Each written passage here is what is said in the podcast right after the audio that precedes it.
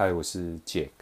那今天嗯这一集的题目啊，这一集 p o c k e t 的题目是一千个学不会巴菲特的理由。那我最近实在是蛮有感的哦，不管是诶有一些很热心的听众啊，或者是我最近蛮热门的投资就是那个被动型指数 ETF 嘛，所以有时候还是会被他们的广告打到。那他们最常在讲的就是说。这个是连巴菲特都推荐的一个投资方法哦。那反言之，当然他也会列出几点，就是说，我们因为做不到巴菲特投资，没有办法像巴菲特这么厉害，所以我们应该要去选择做被动型指数 ETF 的投资。那有很多理由啦。好，那它包含我在嗯，如果你有一直有听这个节目的话，其实你大概会知道我的观念就是，你抱有一家好公司长期持有，然后。它会给你倍数获利的一个成长的机会嘛？那同样这样风险也比较低。那这个也跟巴菲特整个投资观念非常的美合。那他也就是我的开启我投资的一个导师啦。好，这个我其实之前都一直讲。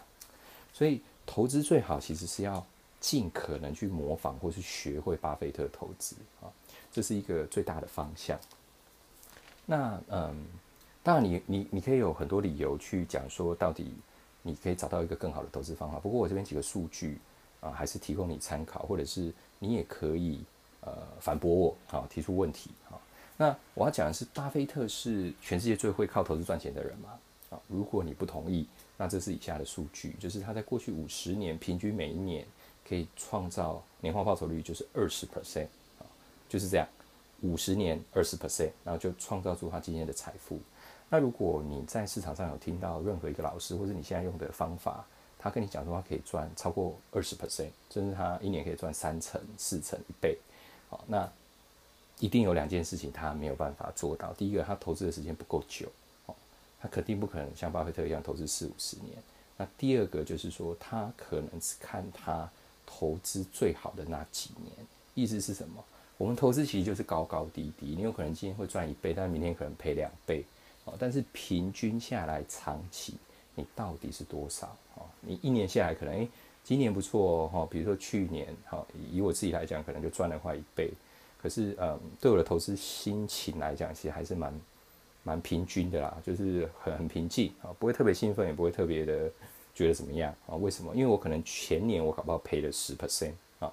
那举例来讲，它在上下波动中，如果你平均下来，假设过去十年、二十年，你可以创造。十到十五 percent，那就非常好哦。那以巴菲特来讲，就是二十嘛。所以我要讲是，要能够做到这件事情，真的是不太容易啊。那这也是为什么只有一个股神，只有一个巴菲特啊。那所以我们要找一个投资方法来学习，我们当然是找最厉害，然后最 top 的那个人嘛。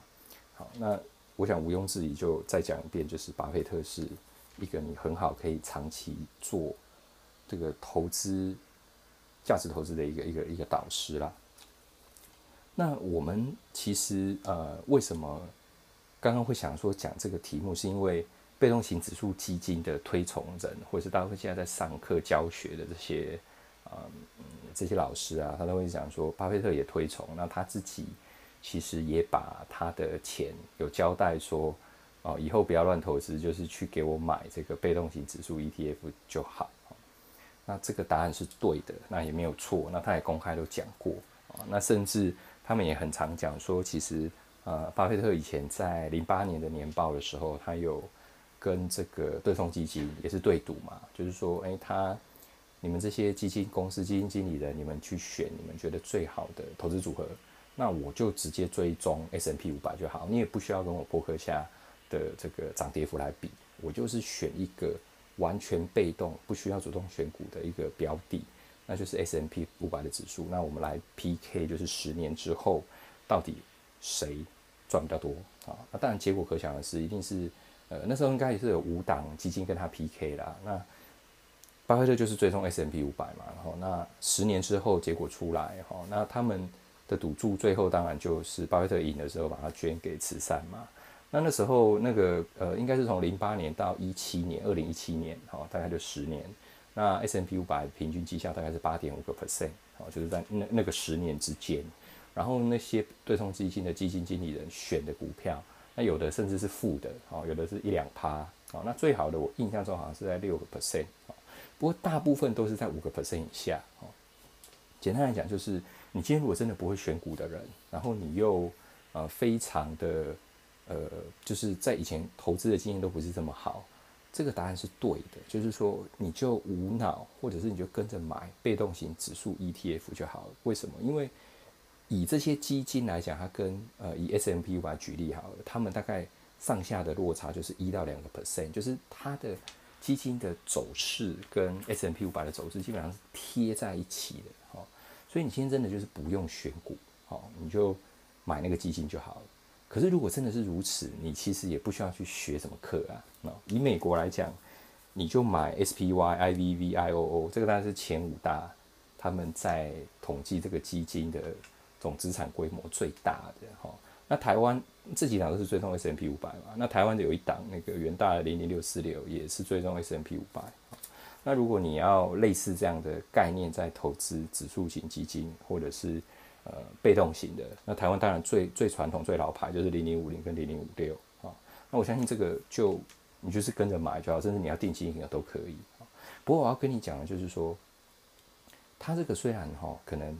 大家都讲说，它在过去绩效平均下来每一年有八到十二 percent，或者八到十。好，那当然这个已经比定存好很多了嘛。那也比你买呃一些其他的金融商品稳定而且好，因为长期起来，长期看下来股市指数就是慢慢稳定往上。好，这是完全没有变。但是大部分，如果你真正有在玩这样的指数型被动基金，就是投资指数型被动基金的人，好，如果你有超过十年。你去问，或是你问你自己啊，其实真的要达到十 percent 这件事情还是不容易啊。为什么？因为它是一个起算期间，比如说今年一月一号算到十二月三十一号，那它今年指数涨了十趴，可是除非你自己就是刚好在一月一号买，然后十二月三十一号卖掉啊，那不然的话，其实每一个人投资下都不一定。那就我自己呃观察的经验，跟我亲朋好友大家买这个东西，事实上。就是总结的投资报酬率都会低于他自己指数的绩效，为什么？因为里面还会掺杂你人为的影响、人为的因素、你进场的时机等等等。所以，就算你买被动型指数 ETF，其实投资报酬率一般来讲很难就真正做到指数自己的这个报酬率啊。这是第一点啊。那再来，呃，我刚好提到，嗯，如果你今天真的不会选股，那市场上大部分的投资人长期下来，其实比较难在股票市场上稳定获利嘛。那其实这真的还是一个比较好的方法。就算十 percent 打个折扣好了，最差最差的状况打个腰斩，其实你还是有五六 percent 啊，那还是比银行定存现在一趴不到好非常多哦。所以还是鼓励，而且重点是你还可以把钱存下来，然后放在一个其实你的资产会增加的一个地方。那不过我要讲就是说十。V.S. 巴菲特的博客下的二十，就是说，你今天如果真的很认真想要在股票市场里面，就是自己呃建立一些持股，然后长期的去持有，你可以试着去想办法做到巴菲特可以做的。不过这件事情就是啊，以我自己来讲，当然当初找这个方法，然后做这样的投资，其实也花了一点时间。那不是不能，是你需要。克服你的人性的心魔，其实大部分来讲，巴菲特的东西其实就是很简单，买进好公司，长期持有，其实两句话就讲完了。可是你要做到，就是很不容易。那做到已经不是那个方法很困难，是你的人性没办法克服。所以第一点，我最常被问到的就是说，我们其实没有办法做到像巴菲特能够做到的投资的判断跟抉择。好，这个答案也是 yes。那其实它的根本就是人性啊。那还有第二点就是说，巴菲特其实都花很多时间选股啊，那我们没有他这么有时间啊，甚至没有错，上班族每天大家都已经很累，怎么可能再去研究很多财报啊，然后看很多财经新闻，然后研究这家公司背景等等等，然后再做出最好的判断去主动选股啊？所以推被动型指数型 ETF，就是说你睡觉也能赚钱，然后你无脑，你就什么都不用想，你就买指数就对了啊。但是答案是也不是哈，那你看巴菲特买什么公司？他买可口可乐，他买吉列刮胡刀，哦，他买富国银行，他买美国运通，基本上他就是买超大型的全职股，或是在那个领域独占或龙头排一二名的公司。那我请问你，这个东西需要思考吗？啊，或者是说你需要花什么样的时间去把它所有财报都研究完之后，你才能够确定它的产业地位？其实就我自己来看，看越多这样的财报，其实不会让你选出比较好的公司啊。那他今天能在那个领域，特别是在美股，他有可能已经是在全世界的那个领域大家一起 PK 了，他还可以站到第一名。其实他就已经把你需要了解。看的东西其实已经全部 PK 完了啊，那他在那个领域如果又已经长期二三十年都一直产业领先地位，别人很难去挑战他或动摇他，那你基本上不用太呃在怀疑他会出什么大的问题。那即使遇到股灾，你也比较能够保得住。那我以刚刚巴菲特永恒持股那几档，或者是我们今天在选股票，如果你选的都是各个领域的龙头，我觉得它并不会让你有什么值得呃。担心害怕的事，反而你应该可以抱得更紧更好。所以，如果你是这样的选股，其实你不需要去看呃很多财经新新闻跟报道啊。你难的是，当你买进这些好公司的时候，你到底能够抱多久？那你能不能够保得住？这是呃我觉得比较困难的哈。那再来就是说，我也常被问到说，诶，我们没有那个巴菲特的专业巴菲特是财经背景的，然后巴菲特有很多金融的这个。呃，可能包含学位啦、知识啦，那我们就是一般的外行人，我们怎么可能有让他像他一样选股这么精确、精准啊？这问题其实还是回到你去买可口可乐需要什么样的专业知识嘛？哦，全世界就只有一家在做可口可乐，然后他唯一的挑战者就是百事可乐没有了，对不对？然后他已经一个产品好了三五十年都一直这样，甚至百年，他就可能一直好下去啊，这只是一个例子啦，所以你可以在。很多领域，当你找到一个龙头公司的时候，他不需要去看财报的哈，你也不需要什么样多专业的人去选出这样的股票哈，这是第二点啊。那在我也很常被问到说啊，因为巴菲特的财力非常雄厚哦，他可以一直熬单，他可以一直诶买错可以继续有本金一直继续买哈。但是答案是也不是，我其实在有一集有应该有提过，我忘记哪一集，在摩西 Podcast。巴菲特其实一开始也很没钱哈，你看他在一九六几年是跟几个合伙人，呃，跟几个家人的资金，然后也是应该从几千或几万块美金开始投资吧，好，那所以方法正确比较重要，本金其实，呃，我不能讲加分，应该是说本金越大，方法错误，你就是赔更多嘛。我其实也有是有几次也分享这样的观念哈，所以你的一块钱跟你有一别人的一百万都很重要。你今天如果你的方法正确，一块钱放久了也会变一百万啊。那你方法错误，你一百万很快就会变成一块钱了，不是吗？